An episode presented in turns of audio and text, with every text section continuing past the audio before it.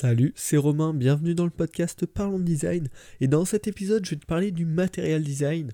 Je croyais t'en avoir déjà parlé dans un précédent épisode et en fait non.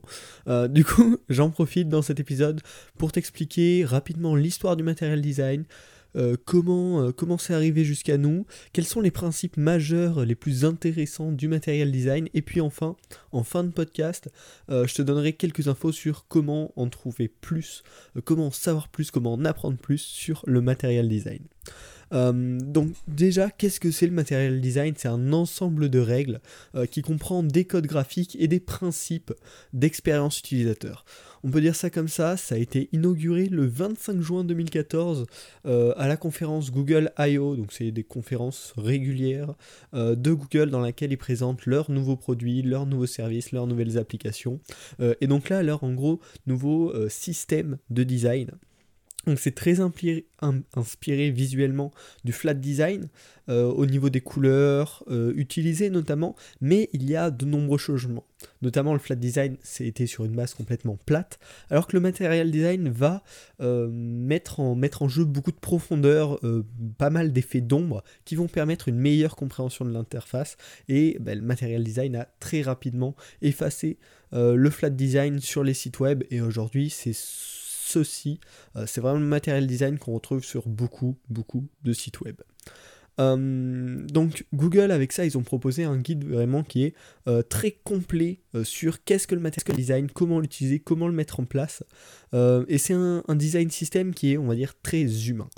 Ça a apparu d'abord sur Android 5.0 euh, en 2014. Ça a été donc très popularisé car Android est disponible sur beaucoup euh, d'appareils. Ça s'est ensuite euh, propagé, on va dire, sur les applications Android qui ont très vite adopté ce système. Puis par la suite sur le web et certaines applications iOS, notamment les applications de Google. Et puis finalement, c'est une tendance qui dure pas mal. C'est-à-dire que bon, ça a apparu en 2014, on va dire que le temps que ce soit popularisé, il a bien fallu un an, 2015, et on est en 2019, et c'est toujours très utilisé. Euh, même si on tend vers encore une nouvelle forme. Avec, euh, bon, on en parlera dans des prochains épisodes. Euh, je ferai un épisode notamment sur le web design 3.0, un article super intéressant que j'ai lu et, dont j'aimerais vous parler, mais c'est pas l'objet. mais en tout cas, voilà, de, 2015 à 2019, on peut dire que c'est resté très populaire et très utilisé. Et en tout cas, c'est toujours en vie sur les différentes applications Google. Donc moi j'ai sélectionné quatre principes majeurs euh, du material design dont j'aimerais te parler. Euh, le premier, et c'est pas que des pas que des aspects visuels, parce que c'est ça qui est intéressant avec le material design et le guide de Google, c'est qu'il y a une petite partie visuelle, mais une grosse partie euh, principe, principe de design, et c'est vraiment intéressant. Bon, donc la première c'est les cards. les cards en anglais, les cartes en français. Une carte doit représenter un contenu ainsi que l'action euh, liée à ce contenu. Une carte, c'est un, composant euh, qui va représenter un item, quelque chose, voilà, un ensemble, un ensemble d'informations euh, liées. Et c'est très utilisé dans le material design, déjà de par sa facilité de lecture, l'utilisateur identifie très simplement quels contenus sont liés ensemble, et ça a également une très bonne facilité, on va dire, de maintien sur le long terme d'un design system qui utilise des cartes. C'est-à-dire que quand on modifie le style d'une carte, ça va se modifier partout sans gêner le reste, normalement, si, si, le, si le système est bien foutu. Euh, ça, ces cartes, on peut en retrouver partout.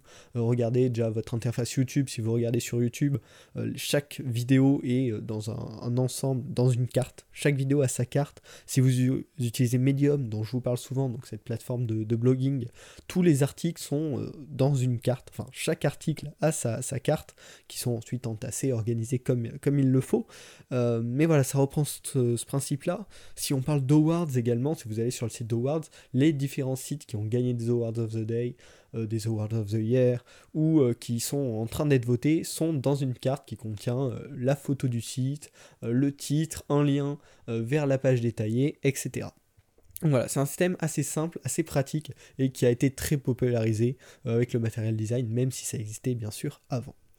Le deuxième point, toujours visuel, euh, du matériel design, c'est l'utilisation des ombres pour donner de l'épaisseur. C'est-à-dire que vraiment, ça va être important d'utiliser des ombres pour délimiter euh, déjà, ben, par exemple, les différentes cartes, et surtout proposer un visuel qui comprend des surfaces et une certaine élévation entre chaque élément, qui va permettre de mettre en avant certains éléments, de mettre en recul d'autres éléments, et surtout de faciliter la compréhension de l'utilisateur.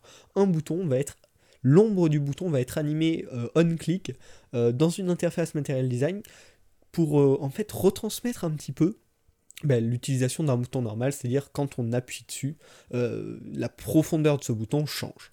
Voilà. Euh, donc voilà, ça permet de définir une zone cliquable et ça fait un parallèle en fait avec le monde réel qui n'est pas euh, plat comme nous le proposait le flat design mais qui est bien en profondeur, en 3D. Euh, et c'est ça aussi qui nous permet de rechoper les, repères visuels beaucoup plus facilement et de mieux comprendre notre monde sans trop de réflexion. Et donc ça c'est très intéressant dans le material design, c'est vraiment l'idée d'un empilage de plans avec des plans bah, qui sont au premier plan, et qui sont donc importants, et des, morceaux secondaires euh, qui, sont donc moins importants. Euh, ensuite, on va passer plus au côté principe avec deux autres points. Le premier, c'est les animations humaines, on va appeler ça comme ça, euh, qui en fait utilisent des, courbes. Donc, on peut faire une animation classique en linéaire, c'est-à-dire que ça va tout, le long de l'animation va se faire à la même vitesse, ou des animations avec des courbes. Et donc là, dans le material design, certaines courbes spécifiques nous sont proposées qui répondent, entre guillemets, à la physique terrestre. Donc ça va être des mouvements qui vont être plus naturels pour l'œil, car on est habitué en fait dans la vie de tous les jours, quand un objet tombe, quand on jette un objet en l'air, enfin bref. Voilà, c'est vraiment inspiré de la physique terrestre, et donc ça va envoyer euh, vers, vers ce côté plus naturel, plus plaisant naturellement pour l'œil humain. Également, les animations euh, qui, sont, qui sont voulues par le material design sont des animations logiques logique.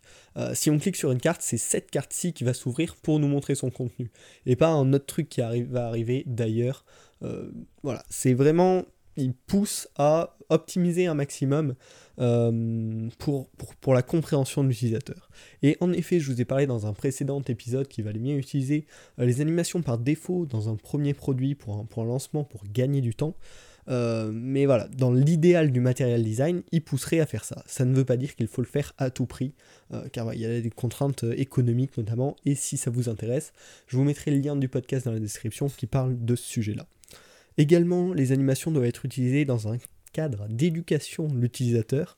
C'est-à-dire par exemple si vous avez un iPhone, euh, vous pouvez remarquer que quand vous prenez votre téléphone, donc maintenant sur les iPhone 10 par exemple, il faut glisser du bas vers le haut pour déverrouiller le téléphone. Et en fait, si on fait rien, il y a le texte qui va afficher euh, Swipe to Unlock, qui va se lever comme ça, qui va apparaître du bas et qui va donner envie euh, de, réaliser ce mouvement-là. Bon là, je prends l'exemple de l'iPhone qui n'est pas le meilleur exemple pour le material design, mais, mais c'est un exemple qui m'est tombé sur la main et qui me paraît assez simple à comprendre pour comprendre ce principe d'éduquer l'utilisateur par l'animation.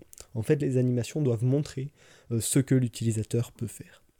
Et enfin, le quatrième point qui est pour moi euh, un des points les plus intéressants du material design, c'est les principes d'interaction. Euh, c'est-à-dire toute interaction faite par l'utilisateur doit être réaliste comme elle serait dans le monde réel. pas de réponse après une action, c'est pas logique. Donc il faut toujours répondre à l'utilisateur lorsqu'il va, interagir avec notre interface c'est pas unique au material design, mais le material design prône vraiment ça. Également, euh, l'animation, euh, la vitesse d'une animation doit être en fonction de la vitesse d'exécution de l'utilisateur. Par exemple, si l'utilisateur fait euh, swiper sur, sur une carte pour la déplacer, l'animation doit se faire en même temps et pas en décalé ou en dix fois plus rapide, c'est pas logique. Il y a encore cette idée de suggérer l'interaction. Si l'utilisateur va taper une carte, par exemple, qui doit, qui doit se faire glisser sur un côté, lorsqu'il va taper dessus, il n'y a pas d'interaction prévue, et du coup on va peut-être faire une première petite animation pour lui montrer que faudrait, décaler euh, l'objet et non pas taper dessus. Donc voilà, ça c'était pour les quatre points majeurs euh, du material design qui me semblait important de partager avec vous. Bien sûr, il y a tout un, voilà, tout un site dédié à ça où vous pouvez apprendre plein d'autres choses du material design. Euh, mais bon, je ne pouvais pas faire un épisode d'une demi-heure pour vous parler de ça, donc j'ai décidé vraiment de faire une sélection. Si vous voulez ça, si vous voulez en savoir plus, je vous invite à découvrir le site euh, de Google, material.io. Euh, le lien sera dans la description où il parle voilà, des couleurs, des mouvements, des éléments, de tout plein de choses. C'est vraiment passionnant. En plus, c'est bien foutu. Euh, il y a des vidéos pour montrer ce qu'il faut faire et ce qu'il ne faut pas faire. C'est vraiment super intéressant. Je vous le conseille. Euh, je peux également, également vous conseiller le framework materialize.css, donc un framework CSS qui permet de mettre de mettre en place une interface web en Material Design très simplement pour les développeurs d'entre nous. Euh, et puis, si vous voulez vous inspirer en matériel design, euh, je, vous, propose tout simplement d'aller découvrir les différents sites et applications de Google qui mettent en place bah, parfaitement les principes du matériel design, euh, vu que, vu que c'est Google qui a créé ça et qui pousse ça. donc, je vous mettrai tout plein de liens en description pour en apprendre plus. J'espère que ce podcast vous a plu. moi, ce que je trouve vraiment intéressant dans le matériel design, c'est que c'est pas uniquement du visuel, mais il y a tout un, une euh, un contenu de principe, d'expérience utilisateur. Euh, et du coup, ça, c'est vraiment intéressant parce que le visuel, on va dire que c'est une mode, ça passe, c'est une, une, mode, c'est bien, bien le terme. Alors que les principes d'une bonne expérience utilisateur, ça continue sur le long terme. Et donc, au moins pour ça, je vous invite à aller découvrir le guide Material Design de Google. C'est vraiment très intéressant. Euh, ensuite, un petit point qui n'a plus rien à voir avec le material design, c'est plus par rapport à vous. Euh, ce jeudi, j'ai été à un événement euh, Meetup the Talents qui était au Laptop à Paris. C'est un espace de coworking, c'était vachement sympa. C'était un événement sponsorisé par Adobe aussi. et donc, ça, c'est gratuit. Tout le monde peut y aller, il suffit d'aller s'inscrire. Il y en aura un prochain en juin, je crois, un truc comme ça.